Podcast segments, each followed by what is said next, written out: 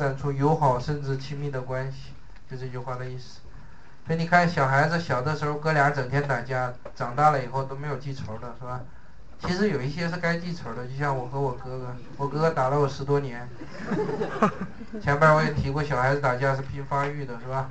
我哥哥说到这个武术功底什么的，轻功内力暗器什么的，除了轻功比我好一些，是吧？比我轻一些，是吧？其他的都差不多，但他能打我十年，靠的是发育早，是吧？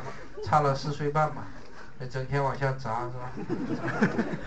打着打着，有一天我发育了，他就不打了，是吧？有一次他跳起来打我脑袋，我哥哥比我矮一点，我一米七六，我哥哥一米七一，是吧？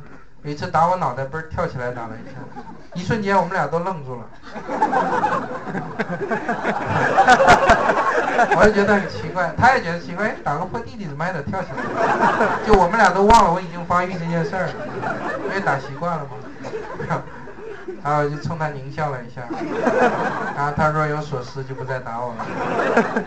当然我也没报复他，是吧？现在见了面都三十多岁的人了，一见面还是友好甚至亲密，是吧？拍他一下后背，用一点内力。但是内力都是骗人的，你也知道，是吧？不要相信气功，是吧？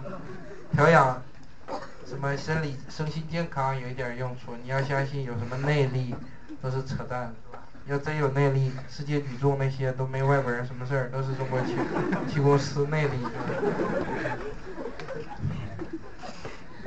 好，说到这个我也挺生气的。你看武侠小说里，膀大腰圆的肌肉男，都都是挨揍的角色，是不是这样？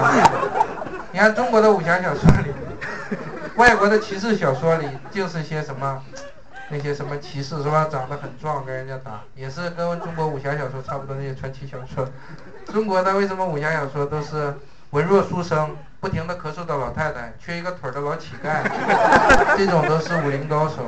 膀大腰圆的，在武侠小说里出来就是挨揍的角色，动不动就六个六个出来挨揍。